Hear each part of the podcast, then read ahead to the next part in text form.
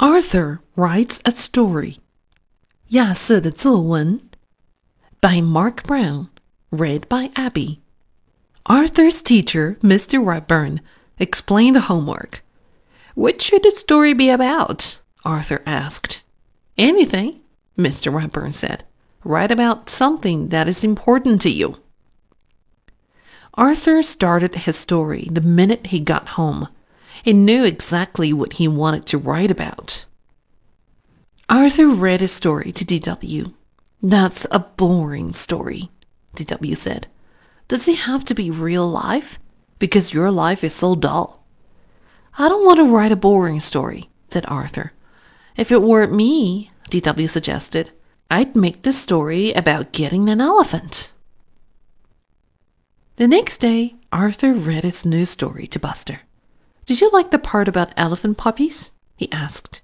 It's okay, I guess, said Buster. I'm writing a cool story about outer space. Maybe my story should take place on the moon, thought Arthur. On Wednesday, Arthur read its newest story to the brain.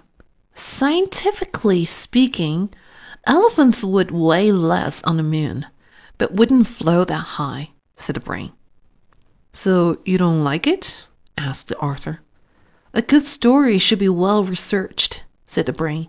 Like mine. If I had a pet stegosaurus in the Jurassic period. Arthur hurried to the library. What are all those books for? asked Francine.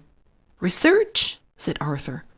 I'm writing about my pet five-toed mammal of the genus Loxodonta. Your what? asked Francine. My elephant, Arthur explained. Oh, said Francine. I'm putting jokes in my story. All through dinner, Arthur worried about his story. Please pass the corn, asked the father. Corn? That's it, said Arthur. Purple corn and blue elephants on planet Schmelephant. Now that's funny. Arthur's acting weirder than usual, said DW. On Thursday, everyone at the Sugar Bowl was talking about their stories. Last year, a kid wrote a country western song for her story, said Prunella, and she got an A plus. How do you know? asked Arthur. That kid was me, explained Prunella. Mr. Ratburn said I should send it to a record company. It was that good. Wow, said Arthur. That night, Arthur's imagination went wild. He decided to turn his story into a song. He even made up a dance to go with it. Later, he tried it out on his family. Now this little boy can go home and enjoy his own personal striped elephant, and you will see how happy he will be here on planet Schmelephant. Well, said Arthur, what do you think? Mother and father smiled. It's nice, said Grandma Thora, but a little confusing. Too bad you can't dance, said D.W. What am I going to do? said Arthur. My story is due tomorrow. That night, Arthur didn't sleep very well. The next day, Arthur worried until Mr. Ratburn finally called on him. When Arthur's song and dance was over, the classroom was so quiet. It was almost spooky. Binky raised his hand.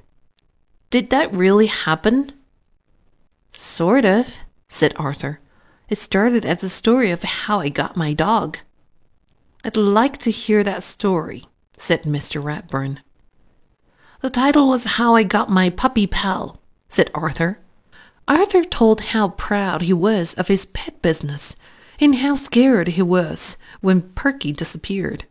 And he told how happy he was to find her under his bed and how surprised he was to see her three puppies. And the best part is, said Arthur, I got to keep one.